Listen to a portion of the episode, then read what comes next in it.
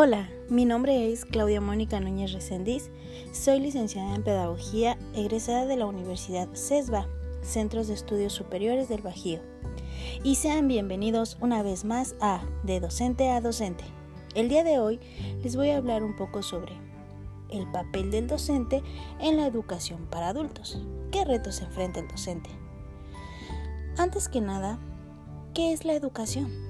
Cuando pensamos en educación, generalmente la asociamos con la educación formal de niños, adolescentes y jóvenes. Si bien ellos son los mm, principales beneficiarios de la educación según el derecho internacional de los derechos humanos. pero a los adultos también se les reconoce como titulares de derechos, ¿a poco no? El derecho a la educación es como todos los derechos humanos, es universal y se aplica a todas las personas independientemente de su edad. La educación en sí es una formación destinada a desarrollar la capacidad intelectual, moral y afectiva de las personas, de acuerdo con la cultura y las normas de convivencia de la sociedad a la que pertenecen mejor entendida como un proceso por el cual se transmiten conocimientos, hábitos, costumbres y valores a una persona para que ésta adquiera una determinada formación y a la vez la pueda transmitir a otra generación.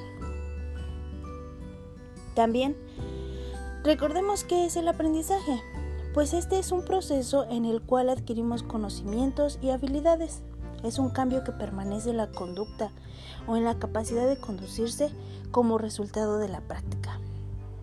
Ahora bien, la educación para adultos comprende las actuaciones de carácter educativo orientadas a proporcionar a las personas mayores de edad la adquisición y actualización de formación básica, el acceso a los distintos niveles educativos y profesionales, su integración y participación crítica y creativa en el mundo social y laboral. Las personas adultas aprenden de forma diferente a un niño. Para el aprendizaje de un adulto, pues existen elementos como edad, sexo, horarios, responsabilidades y factores económicos que se deben tener en cuenta.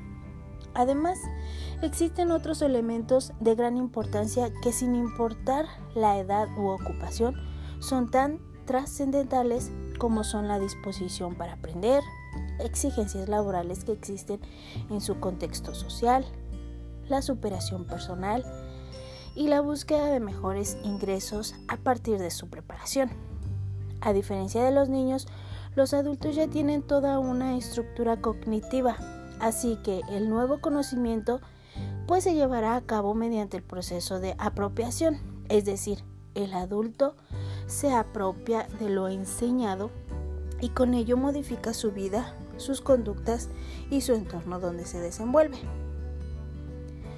Mm, educación de adultos. ¿Cómo se define? Pues la UNESCO la define como el conjunto de procesos de aprendizaje, formal o no formal, eh, gracias a la cual las personas cuyo entorno social considerados adultos desarrollan sus capacidades, enriquecen sus conocimientos y mejoran sus competencias técnicas o profesionales. Em, o si no, pues las reorientan a fin de atender sus propias necesidades y las de la sociedad.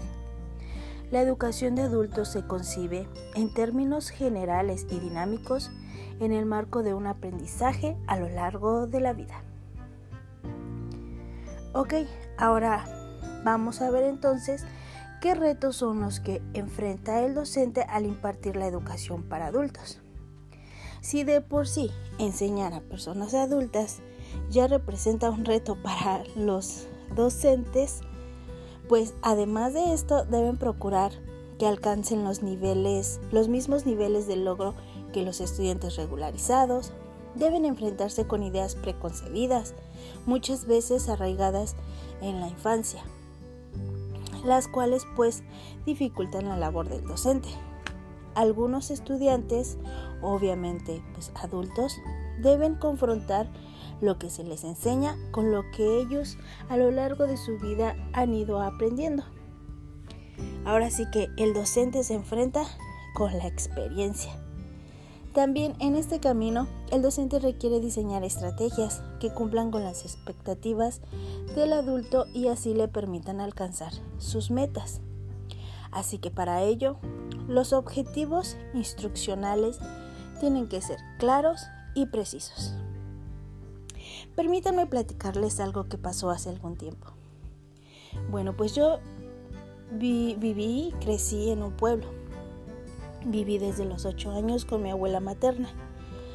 Mi abuela no sabe leer ni escribir.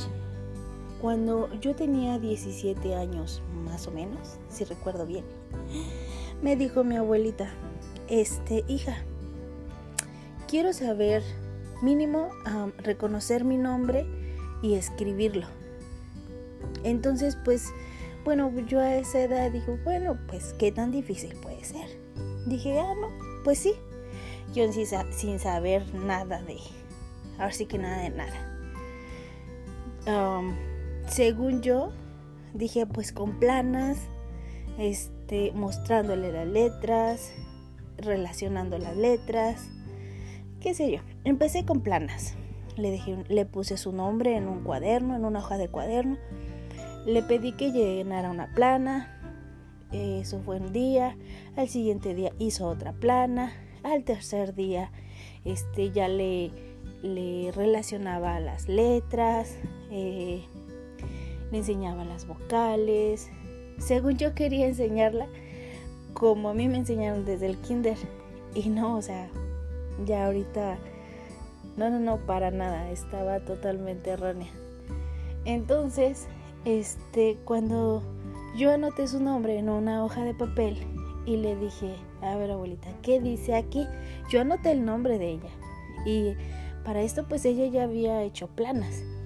Le dije, abuelita, ¿qué dice aquí? Se quedó viendo la hoja y no supo qué contestarme. Me dijo, no sé. Y le dije, ¿cómo no vas a ver si ya lo ha hecho en su cuaderno? digo, ¿qué dice aquí? Y me dice, pues Ofelia.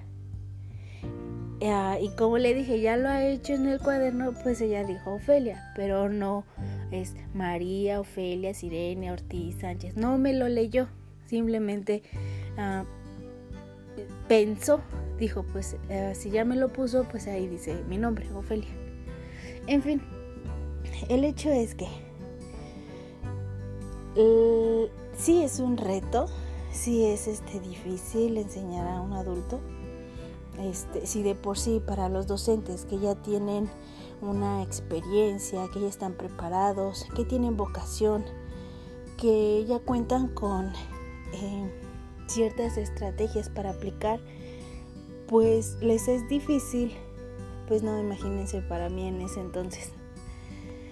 Este, pero también no estoy diciendo que es algo imposible, no, no, no, para nada hay personas adultas que pues sacan su carrera, que siguen adelante, si no tienen la primaria, van con la primaria, siguen con la, sacan la primaria y después quieren seguir estudiando para terminar su secundaria. Ese tipo de personas pues se les aplaude, ¿no? Y bueno, eh, me gustaría compartir algunas estrategias efectivas en la educación de los adultos, las cuales pues son una es comunidades de aprendizaje. Es donde los adultos pueden compartir opiniones, experiencias y conocimientos previos, recién adquiridos. Otro sería pues el aprendizaje integral acelerado. Este es un método que permite seleccionar las mejores alternativas para construir un ambiente óptimo al aprendizaje, enfocado en las necesidades particulares de los educandos, en especial en el manejo de tiempo que requieren los, alumnos adultos. Mm, otro punto es método de caso. Este consiste en abordar situaciones específicas de enseñanza-aprendizaje vinculadas a la experiencia laboral del estudiante, con el fin de contextualizar el conocimiento. Y pues por último sería el aprendizaje, el aprendizaje por autoconcepto. Este se funda en la autodirección mediante el uso de la voluntad individual y la disposición de aprender. Parte de la experiencia como recurso de formación para relacionar y dar significado al conocimiento adquirido. Se centra en lo que se necesita aprender o saber, así como en la búsqueda del conocimiento y el desarrollo de habilidades y actitudes que lo, que lo propician. Y pues bueno, por último, usted, maestra y maestro que nos está escuchando, pues déjenme decirles que deben adaptar su curso a las necesidades individuales de sus alumnos e incluso pues brindarles un apoyo emocional distinto al que obviamente requieren los, este, los niños, pues sabemos que no es raro que quienes retoman sus estudios, particularmente los que se reintegran a la educación básica en una edad avanzada, pues tengan vergüenza u algún otros este, sentimientos que dificultan su aprendizaje. Recuerden que la enseñanza en los adultos es compleja, sí, mas no difícil, ni mucho menos imposible. Pues esto sería todo el día de hoy y pues los espero en el próximo capítulo aquí en su podcast de docente a docente. Hasta la próxima.